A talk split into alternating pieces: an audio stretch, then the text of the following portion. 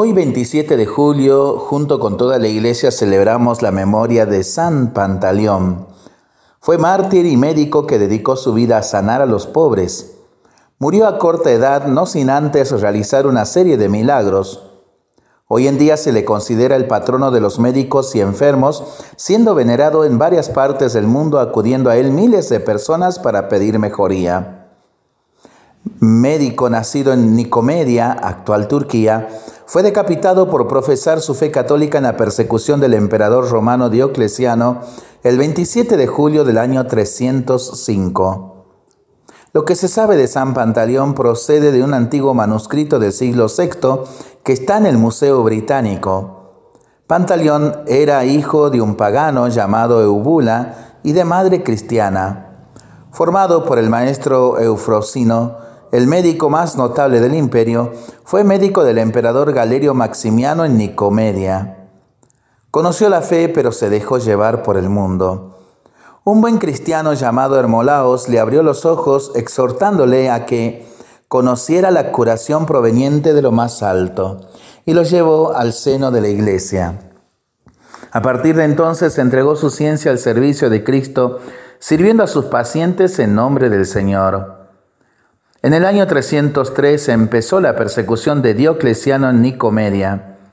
Pantaleón regaló todo lo que tenía a los pobres.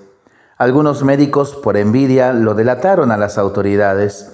Fue arrestado junto con Hermolaos y otros dos cristianos. El emperador, que quería salvarlo en secreto, le dijo que apostatara. Pero Pantaleón se negó e inmediatamente curó milagrosamente a un paralítico para demostrar la verdad de la fe. Los cuatro fueron condenados a ser decapitados. San Pantaleón murió mártir a la edad de 29 años el 27 de julio del 304. Murió por la fe que un día había negado. Como San Pedro y San Pablo, tuvo la oportunidad de reparar y manifestarle al Señor su amor. Una porción de su sangre se reserva en una ampolla en el altar mayor del Real Monasterio de la Encarnación en Madrid de las Austrias, junto a la Plaza de Oriente, Madrid, España. Fue tomada de otra más grande que se guarda en la Catedral Italiana de Ravello. Fue donada al monasterio junto con un trozo de hueso del santo por el rey de Nápoles. En Madrid lo custodian las religiosas agustinas recoletas dedicadas a la oración.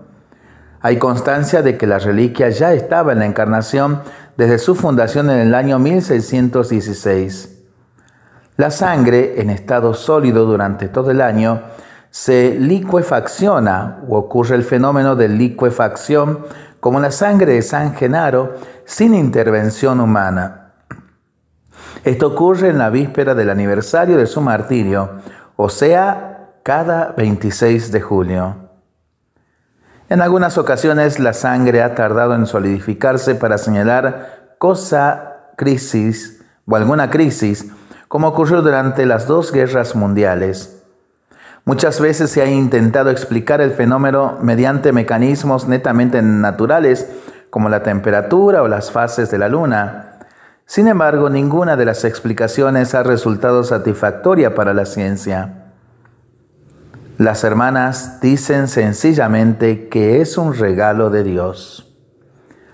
Le pidamos al Señor, por medio de este maravilloso santo, que bendiga de manera especial hoy a todos los médicos y atienda las intenciones y las oraciones de nuestros hermanos enfermos. Lo seguimos rezando y pensando en familia y entre amigos.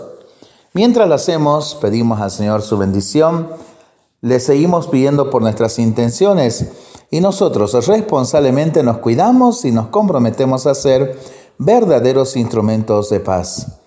Que por la intercesión de San Pantaleón, el Señor nos bendiga en el nombre del Padre, del Hijo y del Espíritu Santo. Amén.